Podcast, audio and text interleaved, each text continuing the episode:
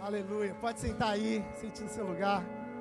Glória a Deus. Quantos estão felizes pela presença do Senhor aqui essa noite? Amém? Esse tema tem sido um tema que tem movido um ambiente diferente, né? A gente tem percebido o que o Senhor tem feito esses dias e tem sido muito bom. Estamos falando sobre a bondade do Senhor. E uma das coisas que eu tenho debruçado, estava conversando com os meninos e com o pastor, é, a respeito de, dessa bondade manifesta em Yeshua. E um versículo que o pastor tem dito esses dias e que mexeu conosco é que Yeshua, mesmo sendo Deus, não usurpou ser igual a Deus. Antes a si mesmo se esvaziou, tomando forma de servo, sendo obediente até a morte e morte de cruz. E isso mexe comigo porque isso já me remete logo de cara à cena da, da cruz. Porque na cruz ele poderia ter feito o que muitos de nós faríamos. Porque a Bíblia vai falar que ele estava exposto ao vitupério, ele estava exposto à morte, ele estava exposto à vergonha. E uma das coisas que ele não fez foi se ofender com aqueles que estavam na frente dele. Talvez muitos deles tenham sido tocados pelo próprio Yeshua, curados, recebido uma palavra, mas eram os mesmos que estavam lá embaixo, talvez, falando: crucifica, crucifica. Sabe uma das coisas que eu aprendo com Yeshua sobre bondade? É que a gente vai viver na nossa vida dentro de um sistema de pensamento, de valores, de uma cultura, que vai fazendo com que a gente pense que sempre alguém está devendo para a gente. Então a gente, isso gera em nós, dentro, dentro do nosso coração, um senso de justiça próprio. Então nós queremos trabalhar por aceitação, e quando a aceitação não vem, nós ficamos bravos. e quando a aceitação não chega, nós ficamos ofendidos. E quando a aceitação não chega, aquilo que a gente, o prêmio que a gente espera não chega, nós ficamos mal. Porque nós queremos o prêmio daquilo que nós dizemos que trabalhamos. Trabalhamos. Então nasce uma coisa que nós chamamos de advogado próprio no nosso exterior. E o advogado próprio vai falar exatamente um engano para a gente. A palavra engano vai aparecer porque ele vai falar que, ah, você não trabalhou tanto, você não está dando tanto sua vida, por que, que isso está acontecendo? Ah, você não fez tantas coisas, e cadê o prêmio dessas coisas que você fez? E o advogado próprio vai buscando justificativas para você se tornar alguém que se olha como autossuficiente. E não foi isso que Yeshua fez, porque embora ele sendo como Deus, ele se esvaziou. Ele se tornou. Você imagina o seguinte: ele era Deus, então diz que ele deixa a eternidade e nasce em um homem de carne e osso, cheio de necessidade, apenas com o objetivo de servir. E lemos aqui uns domingos atrás que diz que a unção que ele carregava não era apenas para manifestar poder, era para fazer o bem. Então Yeshua não estava preocupado se aquilo que ele estava fazendo ia trazer algum retorno, se aquilo que ele estava operando ia fazer com que alguém reconhecesse quem ele era. A única coisa que ele se preocupava era de fazer a vontade do Pai dele. Então vemos lá em, primeira, em 2 Pedro, vamos ler juntos? 2 Pedro, capítulo 3, versículo 18.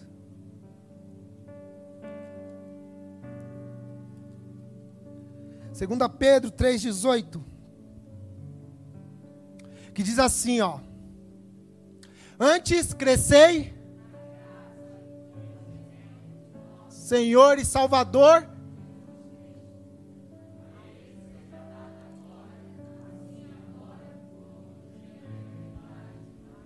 Então falamos sobre um homem chamado Pedro, que talvez foi o homem que mais precisou em toda a escritura conhecer, na, crescer na revelação de quem Yeshua é.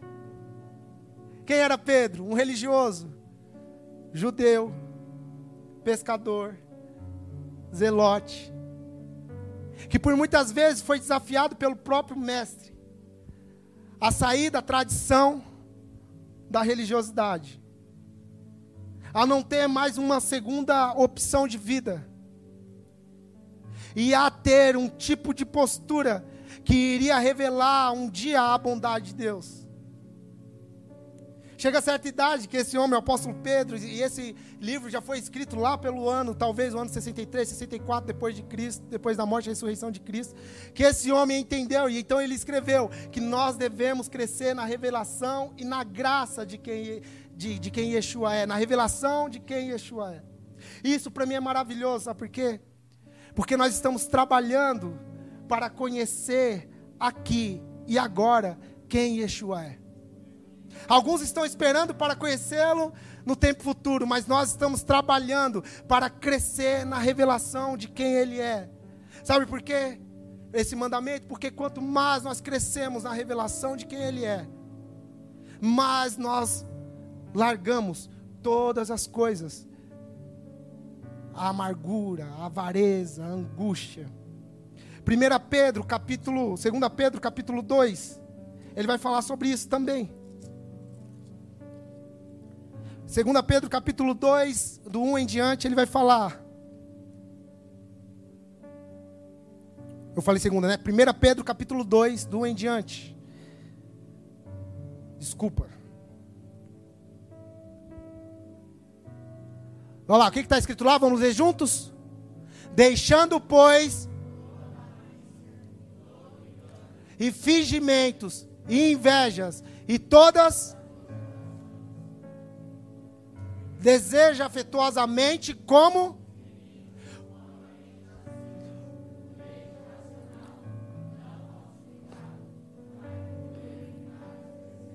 Então olha aqui, ó. Nós fomos essa graça, essa revelação de quem Yeshua é, que nós conhecemos nas escrituras, nos alcançou. Amém? Te alcançou? O sangue dele nos lavou, nos purificou e é através do sangue dele e do nome dele que nós estamos aqui. Sim? Mas isso, ele vai, ele vai nomeando algumas coisas, olha o que ele vai falar. Deixando, pois, todo o que? Malícia, todo engano, todo fingimento, e invejas e todas as murmurações. E aí depois ele vai falar: depois que você deixou todas essas coisas que afetam os nossos dias e nos fazem andar longe da bondade de Deus, ele vai falar: desejai afetuosamente como o leite racional não falsificado. Tá vendo? Então ele vai falar: depois que você deixou toda a mentira, depois que você deixou todo o engano, depois que você deixou todas as fortalezas, todas as coisas que às vezes até nos trouxe até aqui, e que às vezes nós defendemos com unhas e dentes. Por quê? Porque gerou-se um advogado próprio dentro do nosso exterior. Nós nos tornamos avaliadores dos nossos próprios caminhos e não, e, e não nos entregamos para ninguém tratar o nosso coração, para ninguém edificar. E vamos vivendo as nossas vidas. E aí gera-se esse monte de coisa, esse monte de sentimento. E defendemos eles com unhas e dentes. Então o apóstolo Pedro fala: deixando essas coisas, depois que você deixa essas coisas, toda essa mentira, engano, avareza, falta de, de modéstia, é, de honestidade, depois que você deixar todas essas coisas, você precisa desejar uma coisa só que é o genuíno leite espiritual. Então nós falamos sobre os nutrientes que um alimento pode dar para uma pessoa. Depois que ele deixa, diz que ele nasceu e ele vai desejar agora o genuíno leite espiritual, que vai dar o que? Crescimento para a salvação. E isso me faz lembrar do que que nós estamos nos alimentando esses dias, fora da vontade de Deus, fora da bondade de Deus. Você já parou para pensar?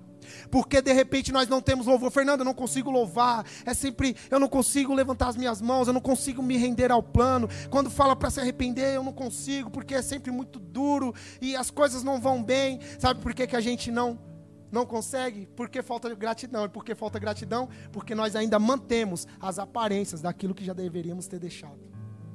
Nós ainda mantemos a mentira, o engano e nós defendemos ele, porque afinal nós trabalhamos duro para ter o que temos.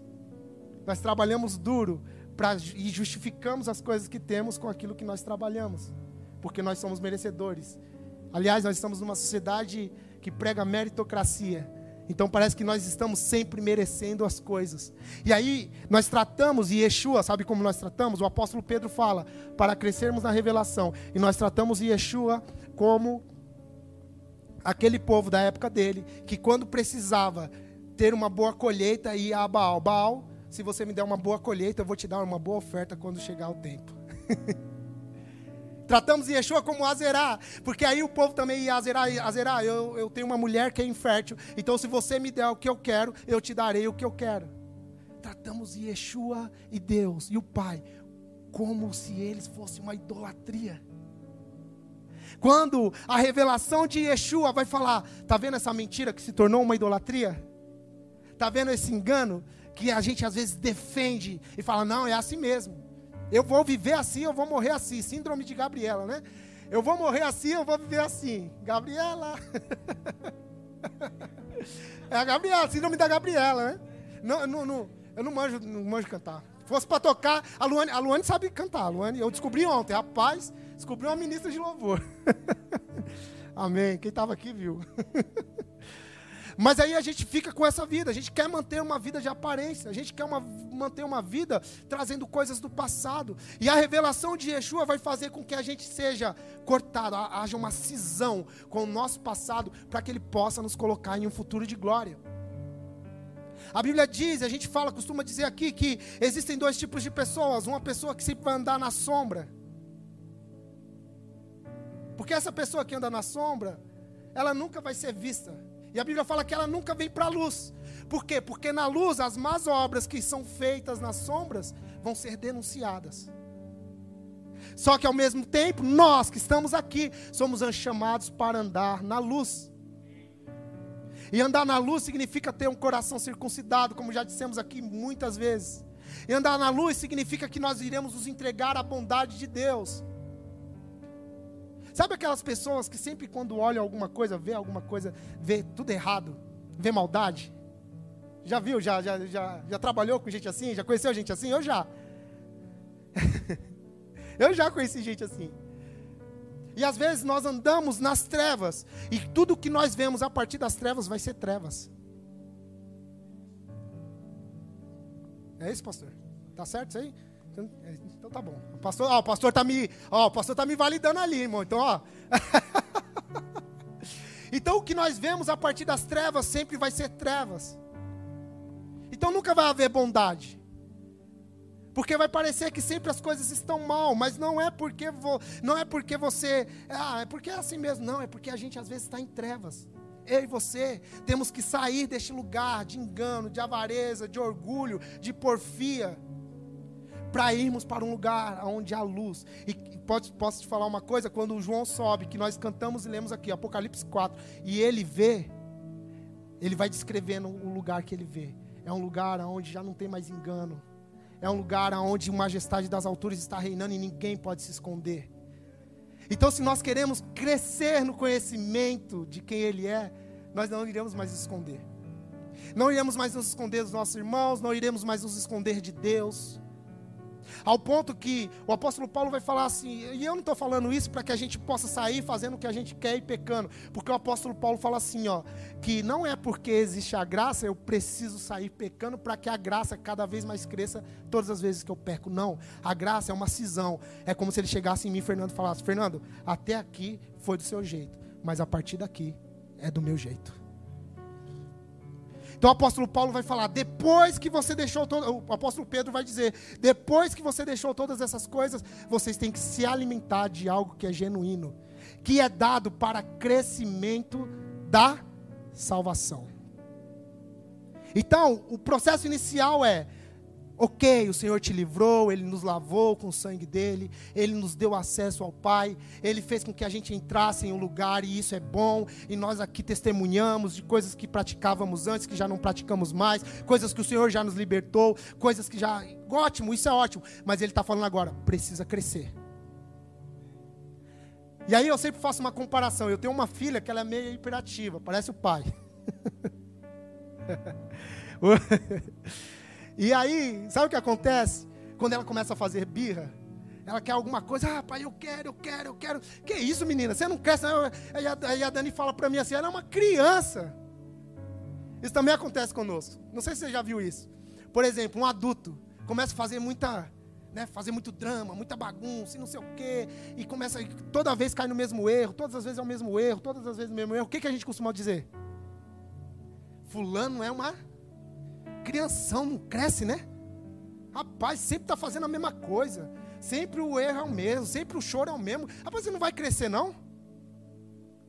Porque às vezes nós somos assim. Por isso que o apóstolo Pedro fala: se vocês se alimentam apenas daquilo que é da terra, apenas daquilo que vocês sentem na carne, apenas da, da ofensa, ou apenas porque você não foi reconhecido, eu não fui reconhecido, não ganhei, ganhei, e eu vivo só por isso, eu sou uma, porque sempre estou chorando, querendo que ele me dê algo. Então ele fala: precisa alimentar de um alimento mais forte para poder crescer. E aí ele fala que na medida que nós crescemos, nós não estamos crescendo apenas porque estamos ficando melhor do que ninguém. Nós estamos crescendo porque estamos entendendo quem ele é. E entendendo a nossa vocação, a nossa identidade. E isso vem por quê? Pelo quebrantamento. Pelo arrependimento. Porque quando percebemos que nós saímos do lugar onde o Senhor nos chamou para estar, a primeira coisa que a gente precisa fazer é ir para os pés dele e falar: Senhor, me perdoa. Me perdoa porque eu estou carregando tantas coisas. Às vezes eu quero ficar me escondendo, eu quero ficar me, me sabe, é, atrás de alguma coisa, ou defendendo argumentos, coisas que já era para me ter deixado.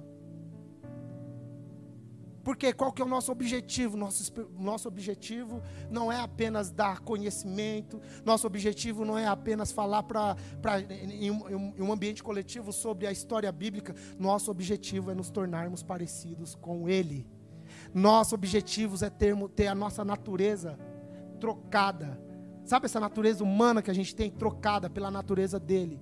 E quando nós vemos isso, quando nós estamos nos tornando bons não é quando nós profetizando, profetizamos apenas. Tito, capítulo 1. Tito, capítulo 1 vai falar sobre isso. Olha que interessante.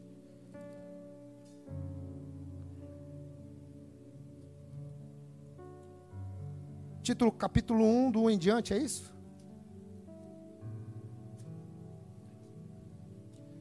Vamos ver se é isso mesmo. Estava lendo esses dias, rapaz, e o pastor falou assim: a gente vai falar sobre bondade. Aí aproveitei esse feriado. Quantos aqui descansaram no feriado? Foi bom ou não? Aí o pastor me ligou, cara, olha lá. é, você traz uma mensagem lá, Fernando, a gente vai falar, começar a falar de bondade.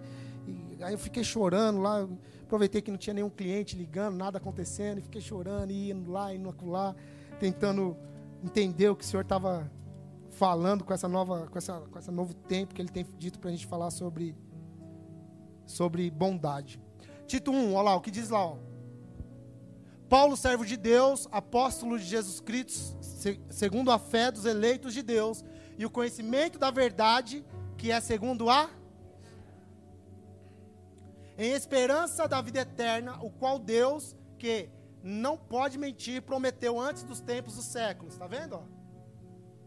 Mas, o, mas a seu tempo manifestou a sua palavra pela pregação que me foi confiada, segundo o mandamento de Deus, nosso Salvador. Tito, meu verdadeiro filho, segundo a fé comum, graça, misericórdia, paz da parte de Deus Pai, de Deus Pai e da do Senhor Jesus Cristo, nosso Salvador. Por essa causa te deixei em Creta para que puseste em boa ordem as coisas que ainda restam na cidade e de cidade em cidade estabelecesse presbíteros como já te mandei. Aquele que for irrepreensível, marido de uma mulher que tenha filhos fiéis, que não possam ser acusados de? Nem são? Porque convém que o bispo seja irrepreensível como despenseiro da casa de Deus, não soberbo, não iracundo, nem dado ao vinho, nem espancador, nem cobiçoso, de torpe ganância mas dado à hospitalidade, amigo do moderado. Retende firme, o quê? Que é conforme que seja para que seja poderoso tanto para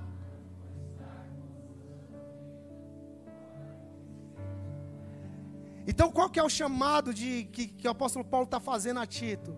É voltar a ser bondoso, a trabalhar com bondade. Porque você vai vendo essas obras aqui, são obras de pessoas que são egoístas, egocêntricos, pessoas que não querem tomar do genuíno leite espiritual, que já tem uma vida particular e nessa vida nem Deus pode mandar mais. Então ele fala: tá vendo esses que, que querem se tornar santos? Nós queremos nos tornar uma igreja de santos, amém?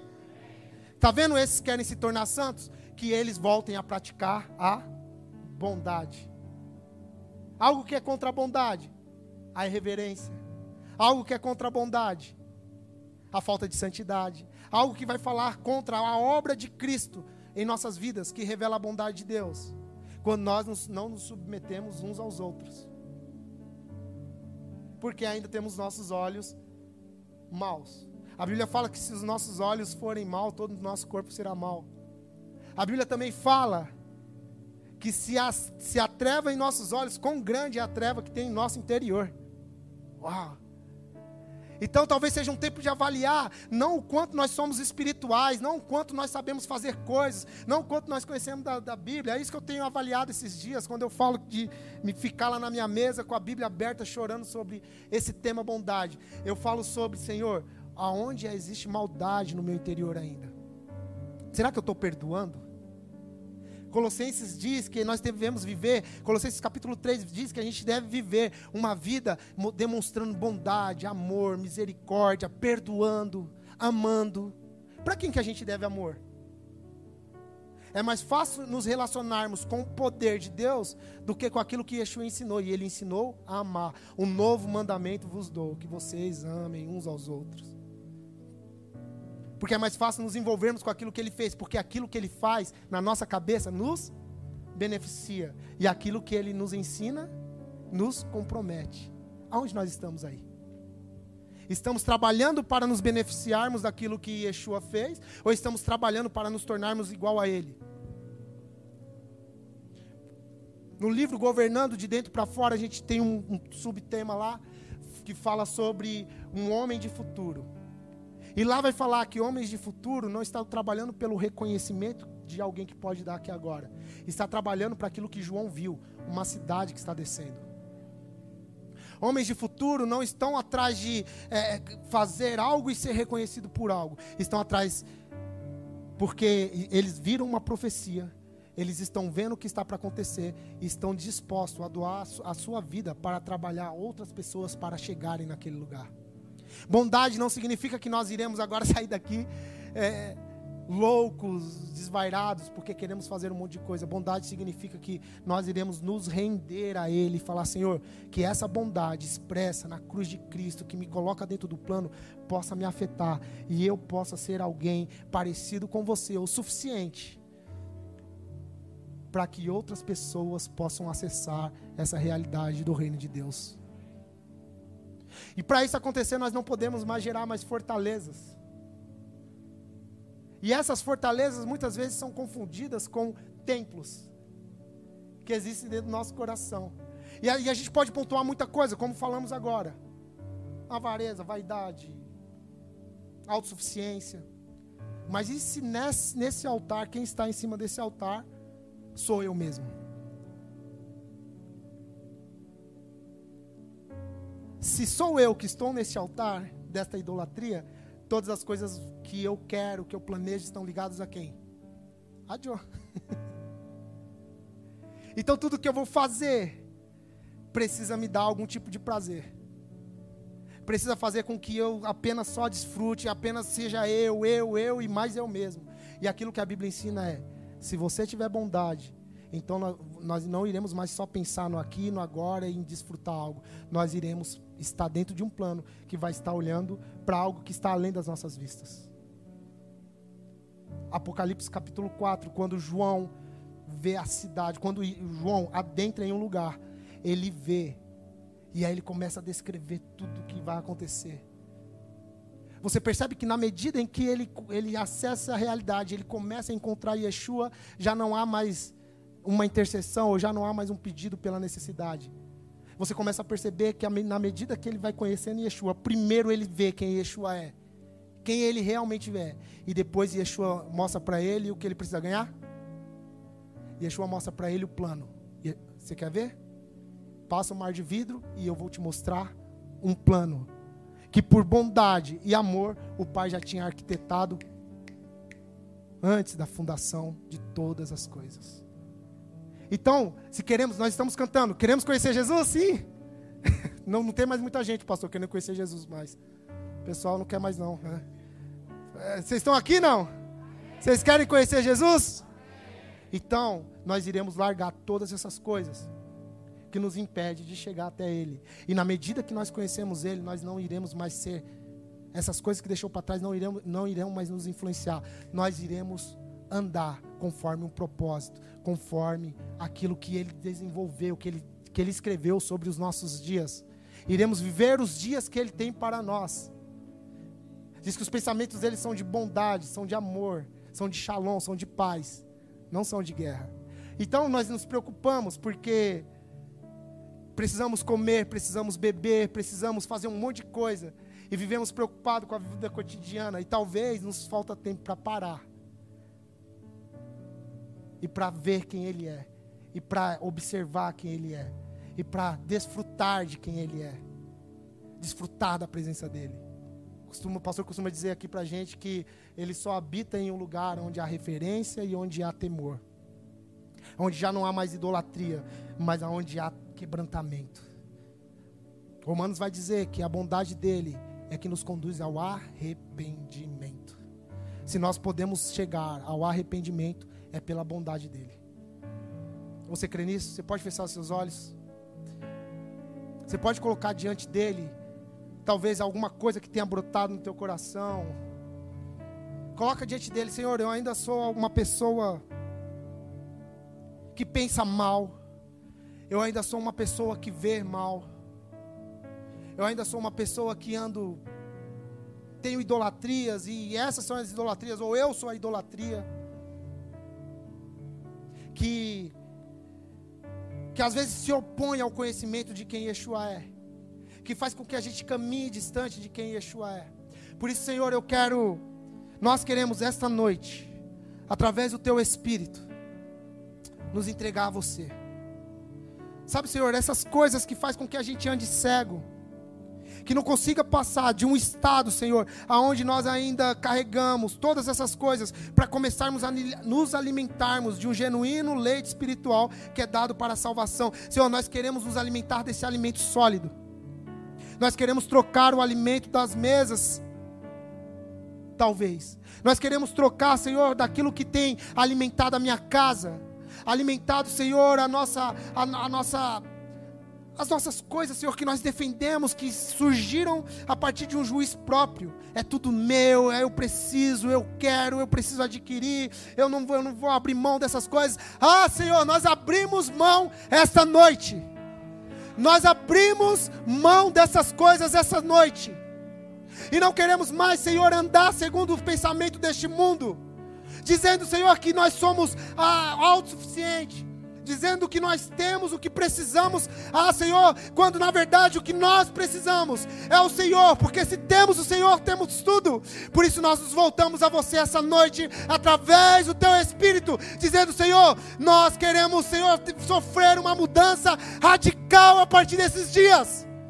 Uma mudança, Senhor, que vai fazer com que eu seja direcionado, apontado para o alvo. Uma mudança, Senhor, onde eu terei um coração, não um coração altivo, mas um coração quebrantado diante de você. Um coração que está disposto a obedecer. Um coração que está disposto a se humilhar. Um coração que, Senhor, não tem mais nada no teu lugar, mas que você ocupe o primeiro lugar que você seja o número um. Por isso nós nos humilhamos e pedimos perdão, Senhor, por todas essas coisas. Nos arrependemos diante de você, Senhor para, Senhor, ir para este lugar. Senhor, não queremos ser achados como infantos na fé, como pequenos na fé. Nós queremos ser achados, Senhor, como homens que estão crescendo, estão amadurecendo, e na medida que o tempo vai passando e nós vamos conhecendo quem você é, nós vamos nos humilhando, porque sabemos, Senhor, que você mesmo sendo Deus, decidiu servir, e é por isso que nós estamos aqui. É pelo teu amor, pela tua graça e pela tua misericórdia. Nos perdoe, Senhor. Espírito Santo de Deus que convence o homem do pecado, da justiça e do juízo, nos convence essa noite. Quebre as fortalezas que ainda se levantam contra o conhecimento de Yeshua essa noite. Quebre as fortalezas que ainda se levantam contra a bondade de Deus manifesta em Yeshua. Quebre as fortalezas essa noite, Espírito Santo de Deus, contra toda a impiedade e injustiça porque foi para isso que o Filho de Deus se manifestou para desfazer as obras do diabo que haviam sido feitas desde antes de todas as coisas que faz com que o homem ande em pecado e juízo. Por isso, ah, Yeshua, nós te pedimos. Tenha misericórdia de nós essa noite e opere em nós através do teu Espírito que todo coração soberbo e de pedra seja denunciado, para que ele se torne de carne, para que ele se torne um coração afável, para que ele se torne um coração bondoso. Ah, se é com você que, que Ele está falando essa noite, querido. Ah, levante suas mãos, faça algum movimento. Se você já orou, já pediu perdão ao Senhor, faça algum movimento, agradeça a Ele. Fale para Ele, ah, Espírito Santo, eu, eu sei que eu dependo de você. Eu sei que eu dependo somente de você e que não existe nada em nós que mereça crédito, não existe nada em nós que nos torne merecedor. Diga isso a Ele. Diga isso a Ele essa noite.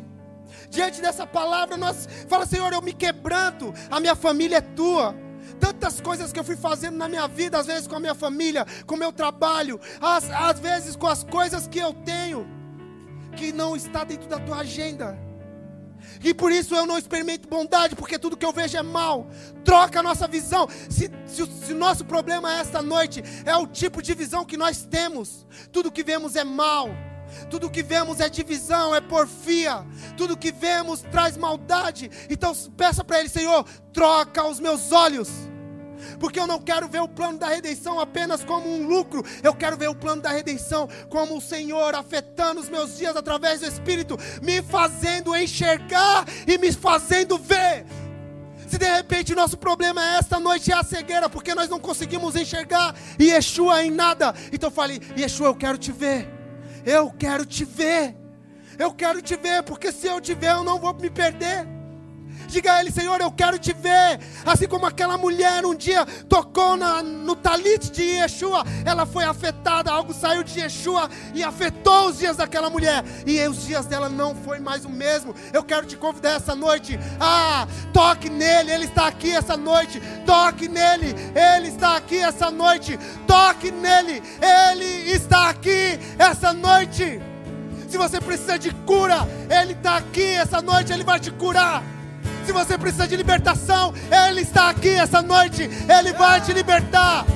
Se você precisa sair de uma vida onde não há santidade para habitar em um lugar santo, eu tenho certeza, o Espírito Santo vai te convencer e Ele vai fazer isso com você. É Ele, é Ele que opera tanto querer quanto efetuar. Tudo vem dele e tudo retorna para Ele. Tudo vem dele e tudo retorna para Ele. Então levante suas mãos onde você estiver e diga: Senhor, nós entregamos a você os nossos dias. Nós entregamos a você os nossos dias. Sim, sim, sim, sim. Sim, Yeshua.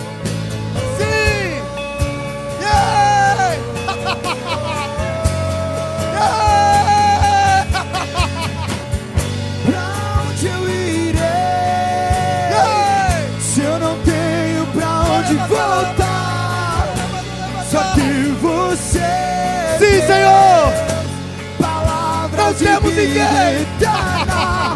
Pra onde eu irei?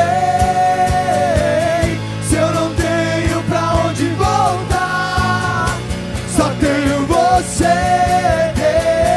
Diga, diga, diga.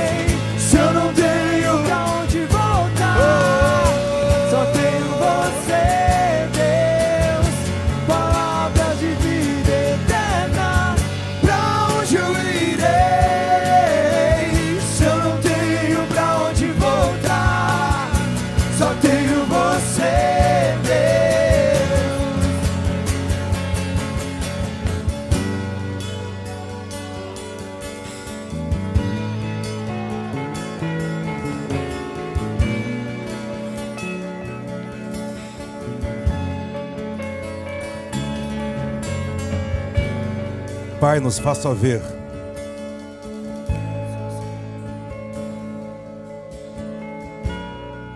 O sinal que nós crescemos espiritualmente não é naquilo que fazemos, mas é como vemos as coisas.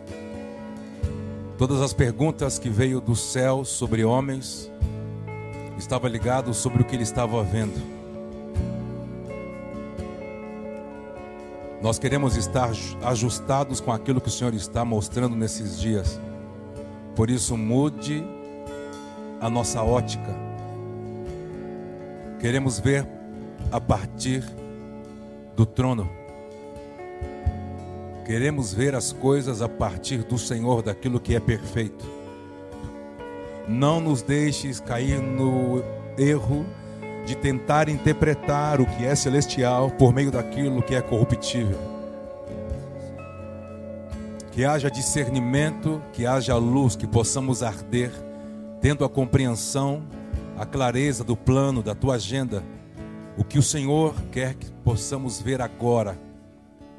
Nos dê essa capacidade. O apóstolo Paulo orava pela igreja de Éfeso. Eu oro para que os olhos do vosso entendimento sejam iluminados. Paulo desejava que a igreja pudesse vislumbrar o que ela não conseguia ver porque estava morta em seus delitos e pecados, obscurecidos do seu próprio entendimento, longe dos dias que o Senhor havia escrito para ela. Então, abra os nossos olhos e nos faça ver o que o Senhor quer que a gente entenda. Peça ao Senhor essa noite: eu quero ver o que o Senhor precisa me mostrar. Fale ao Senhor. Há algumas coisas que você precisa enxergar. Porque quando você conseguir ver, a revelação disso vai matar você, vai te condenar. Você não vai ter a mesma postura. Isso vai mudar a sua postura, as suas ações o seu agir, o seu pensar. Você precisa ver. Nós oramos essa noite para que o Senhor abra os teus olhos e que você não veja a partir apenas da sua ofensa ou do seu homem interior, do seu juiz. Não. Que você possa olhar as coisas a partir do trono, onde não há ofensa, onde não há sombra de variação, onde não há partidarismo aonde as coisas nasceram de fato, aonde as coisas vieram a existir de fato. Que haja colírio dos céus nos nossos olhos essa noite, nesses dias e para essa temporada, para que possamos ver o que de fato Ele quer nos mostrar. Quantos pode dizer amém por isso? Levante as suas mãos mais alto que você pode. Vamos continuar louvando ao Pai. Que Ele venha romper, fazer uma cisão com o nosso passado a uma nova postura. Para onde eu irei? Diga ao Senhor.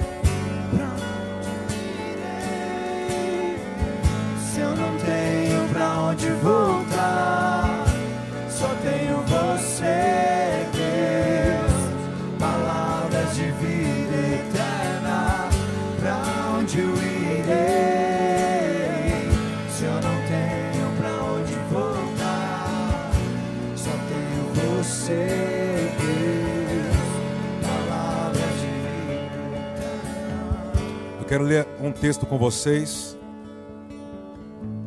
Isaías capítulo 6. Você me dá cinco minutos? Quem me dá cinco minutos? Levanta a mão. Aleluia. Já fiz a conta aqui, já matei. Duas horas e quinze minutos. Vamos ler juntos, vamos lá. No ano em que morreu o rei Uzias. Não, de novo, de novo, de novo, de novo. Um, dois, três. No ano em que morreu o rei Uzias, sentado sobre um alto e sublime e segura. Enquanto Fernando ia falando, esse texto saltou dentro de mim. O profetismo é, de Israel passavam dias difíceis. O rei Uzias era um cara que começou muito bem se perdeu no meio do caminho. Se tornou um homem de armas bélicas poderosas. Se perdeu no seu próprio orgulho. Então ele proibiu todos os profetas de falarem acerca de Yahweh. Ele disse: se for para falar, tem que falar a partir de mim. Então um dia Uzias quis entrar no templo e, praticar, e ter uma prática sacerdotal. Uma lepra tomou automaticamente da testa e tomou todo o corpo dele. Ele morreu depois de alguns dias. Deus o matou.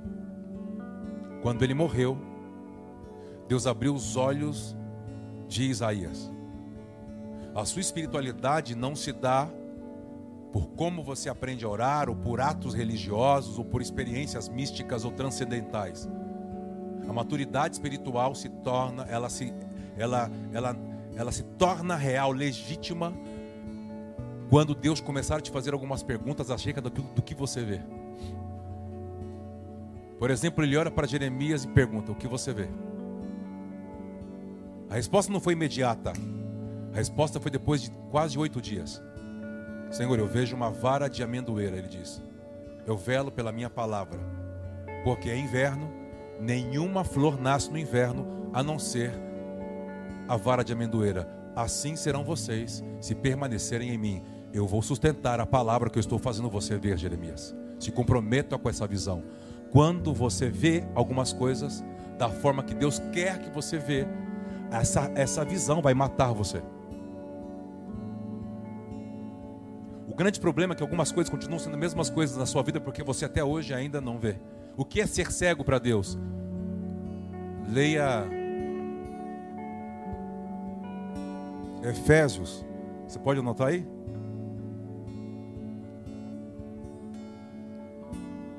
Quer sentar? Senta só um pouquinho, só, fica de boa. Eu vou te dar só os textos, não vou ler. Você pode perguntar assim, tá, o que é ser cego? Efésios capítulo 1, do versículo 16 ao 19, anota aí. Leia na sua casa, estuda, leia com calma, releia de novo. Depois leia, depois releia de novo, e leia de novo. Efésios 1, 16 ao 19. Segundo texto, segunda base. Efésios capítulo 2, do versículo 1 ao 10. Efésios 2, versículo 1 ao 10. E o último, Efésios 4, 17 ao 21. Vou repetir. Primeiro, são três bases bíblicas para você ler o que é andar na cegueira espiritual. Efésios capítulo 1, do versículo 16 ao 19. Segundo texto, Efésios 2, do versículo 1 ao 10. Terceiro texto, Efésios 4, do versículo 17 ao 21. Estude isso. Leia quantas vezes for necessária. Ore em cima, disso. Sabe por quê? Olha para cá, eu vou continuar. Vai para o texto, é melhor. Eu vou expondo o texto. Estou de boininha hoje. Verso 2, vai. Serafins estavam. Cada um tinha. Com duas cobriam seus rostos com duas cobriam seus pés. O original diz que essas duas que voavam fazia assim, ó.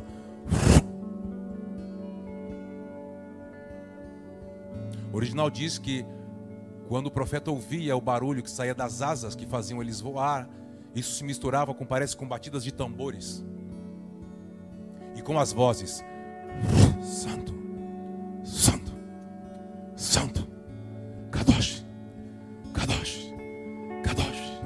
e se ouviu uma voz: toda a terra está cheia da sua glória.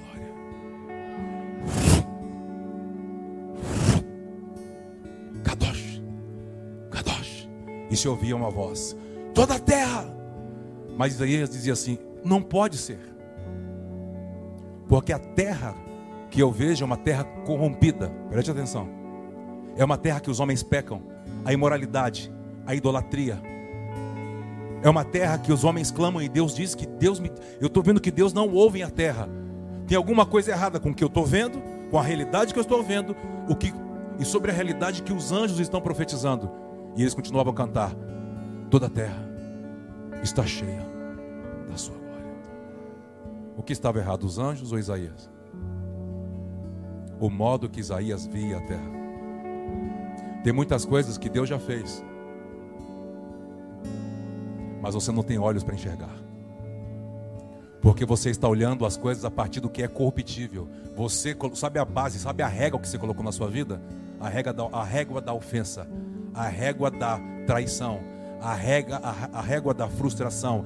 Você colocou uma base corruptível. Era a base de Isaías. Por isso que ele dizia: Não consigo acreditar, mas algo fez ele acreditar. Porque diz: Qual foi a visão dele? O que, que ele viu? Não, o que ele viu antes? Volta. Um versículo. Ele viu um trono dentro do templo. É comum um trono dentro de um templo? Ou é comum um trono no palácio? O que Deus estava mostrando para ele? Está vindo um reino que vai governar a terra por meio de um sacerdócio. está vindo uma cidade que vai governar sobre os homens. E quem vai governar com o Messias serão os sacerdotes do Messias. Por isso que ele via o trono, a autoridade dentro do templo. Quando Isaías viu isso, diz: mudou tudo o que ele via do capítulo 1 ao capítulo 6. Mudou. Quando o pai estava dizendo a ele: mude a ótica de como você está vendo as coisas, e eu vou mudar a sua mensagem. Sabe por que a sua mensagem não muda? Porque até hoje você tem a mesma visão. Você só saiu de igreja, você só saiu de lugar, você só mudou de cidade, mas continua vendo as mesmas coisas. Sabe o que está mandando dizer para mim e para você? Mude a ótica. Senão você vai continuar sendo o mesmo. Só mudou de igreja, só mudou de lugar, só mudou de faculdade, só mudou de emprego, só mudou de curso, mudou de clube, mudou de lugar. Mas não mudou a ótica. Mude a ótica. Quando a ótica muda, Ele está dizendo para você: você cresceu. Você está pronto para entrar no que eu estou te mostrando. Então, quando você vê o que Ele está de fato te mostrando, que é o plano, você não vai tomar nenhuma decisão que for fora daquilo que Ele está te mostrando. Que você veja. Vou profetizar que você veja. Que as escamas dos seus olhos caiam e que você veja o que é a visão celestial? Não é aquilo que você vê a partir da sua realidade, é tudo que você vê a partir do trono. Deus ensinou Isaías ver. Ele começou a perceber por que, que a realidade dos anjos não batia com a dele. Porque os anjos estavam cantando por aquilo que eles estavam vendo a partir do trono. Visão celestial é você ver a partir daquilo que é perfeito para o imperfeito. Então você vai ver, mesmo na imperfeição, graça e misericórdia. Quando eu sei que eu sou cego, você julga, você aponta, você condena.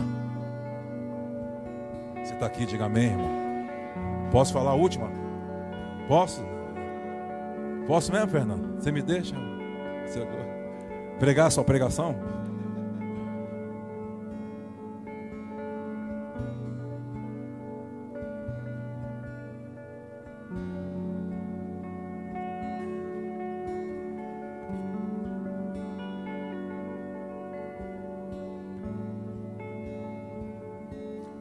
Sabia que Isaías foi o, único, não foi o único, mas se pegar tudo que ele foi profetizando sobre o Messias, lembra, ele pede, ele pede até um sinal para a casa, depois você lê o texto, vem lendo o texto, fala, a casa pede um sinal e a casa diz, oh, não tem um sinal para pedir, diz, mas eu vou te dar um sinal então. Qual o sinal? Uma virgem vai nascer um menino. Ele viu o Messias. Ele foi o homem que mais profetizou sobre o Messias.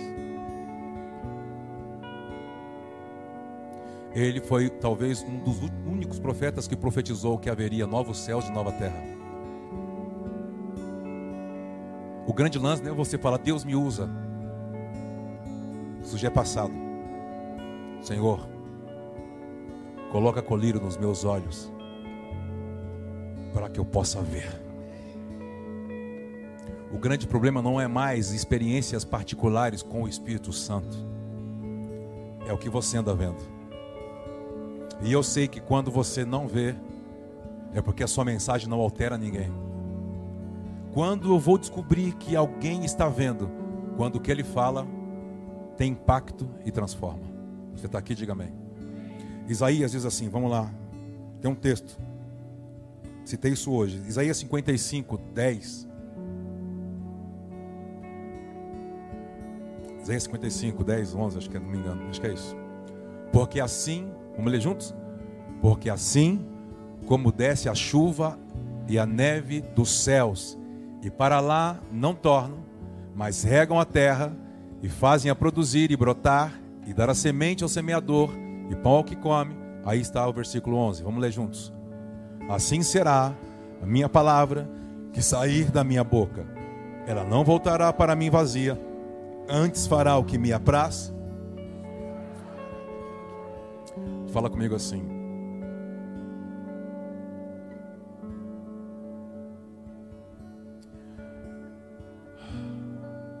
A palavra de Yahweh gera duas coisas. Repete. A palavra de Yahweh gera.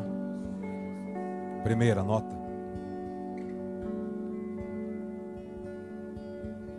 Está escrito ali. Quando ele dá o exemplo da fauna, da flora, da terra, da semente, do semeador, do, do provisão, ele está falando sobre Mateus 6.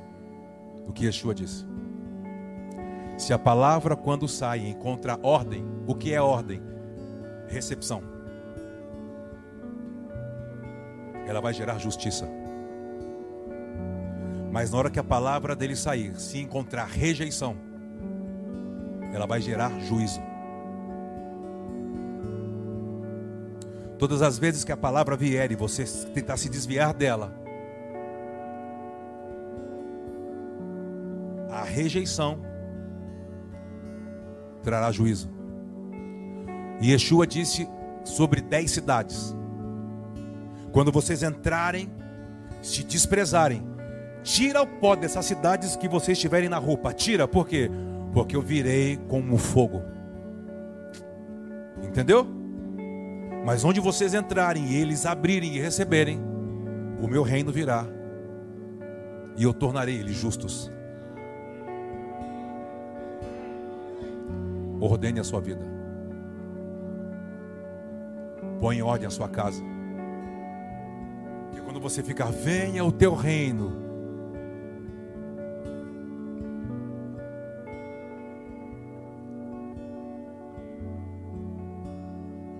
Que é receber? Não é ser perfeito. Receber é quebrantar. O quebrantar do meu coração vai gerar humilhação. Então ele vem e torna você justo, perdoando você e ajustando seus dias. Estamos juntos? Se você rejeita e diz isso não é para mim, ele diz, você já está condenado. Por isso, a palavra, quando diz, quando ela sai, não volta vazia, está falando sobre que essa palavra gera duas coisas: justiça ou juízo. Estamos juntos? Quando pregar alguém, não force ele a aceitar. A palavra tem que gerar nele o que é justo. Entendeu? Se ele rejeitar, já está condenado. Se ele receber, receberá justiça. Eu abençoo você que me assiste, você que está aqui.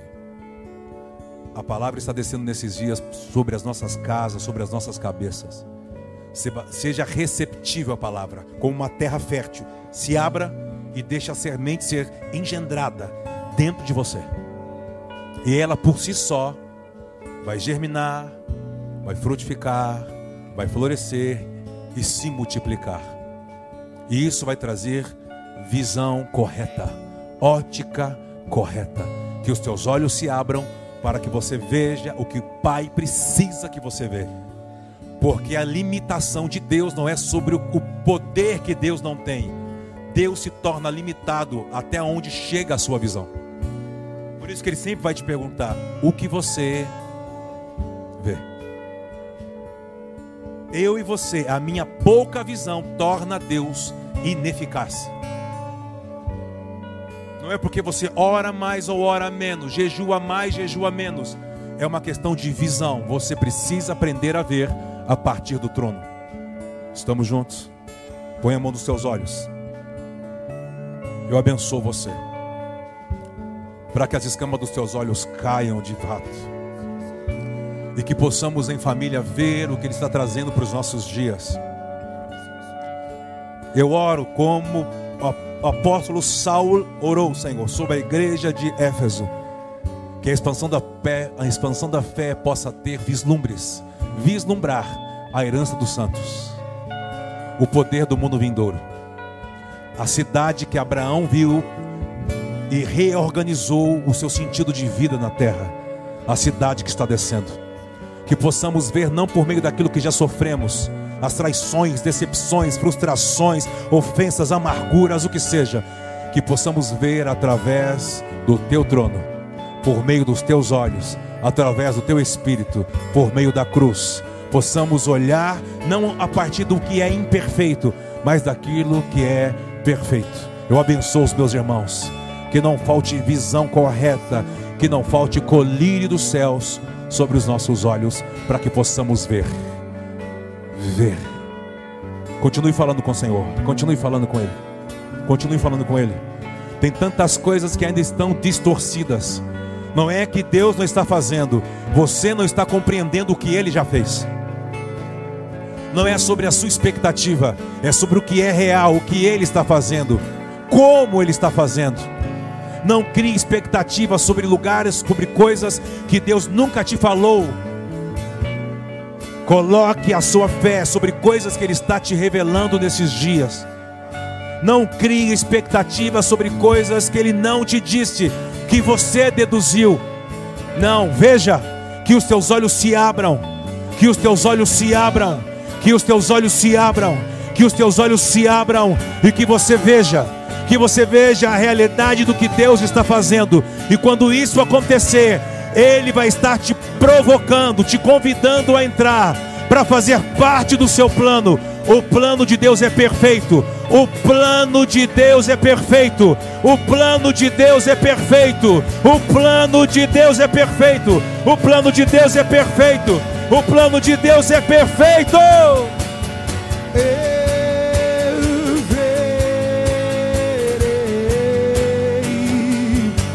A sua face, eu verei. Diga ao Senhor: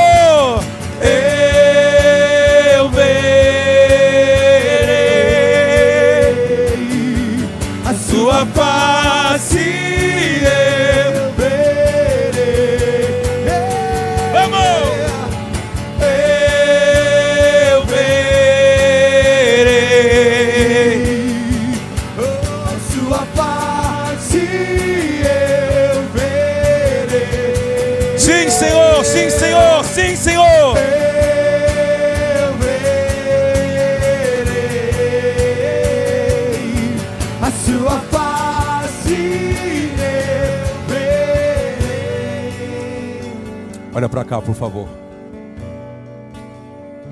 Vasculhe nos, nos evangelhos. João 9, Evangelho de Marcos, Evangelho de Mateus. Procura, cava. Tudo que você for ler nisso que a gente está deixando como um, um fundamento para você, ligado à visão. Estude. E deixe o Espírito Santo falar com você.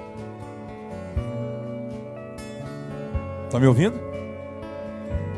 Há um segredo quando fala-se nas Escrituras sobre ver, porque a finalidade dos discípulos é se tornarem testemunhas, são pessoas que veem.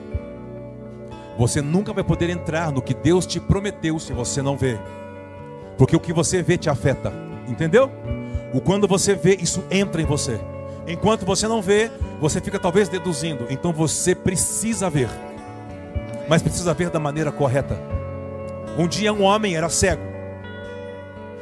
Trouxeram ele a Yeshua. Yeshua toca nele. Ele não via nada. Daqui a pouco ele vê. Mas ele vê distorcido. Ele diz. Yeshua pergunta: O que você está vendo? Ele diz: Eu vejo pessoas como árvores que andam. As pessoas. A árvore não anda. Como que você está vendo pessoas como árvores que andam?